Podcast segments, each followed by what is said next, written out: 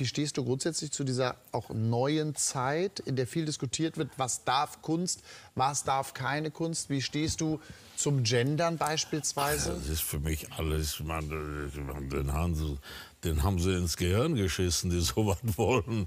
Ähm, so wie wir am, äh, im Rheinland sagen, nein, ich stehe da überhaupt gar nicht zu. Ich werde weiter von der schwarzen Haselnuss singen, ich werde weiter äh, lustig ist, das Zigeunerleben singen und da lasse ich mich von keinem Menschen abbringen. Das waren unsere, das ist ein Stück Kulturgut und das habe ich wieder in den 60er Jahren in der Blütezeit des Beats wieder populär gemacht und äh, das soll auch so bleiben, wie es ist.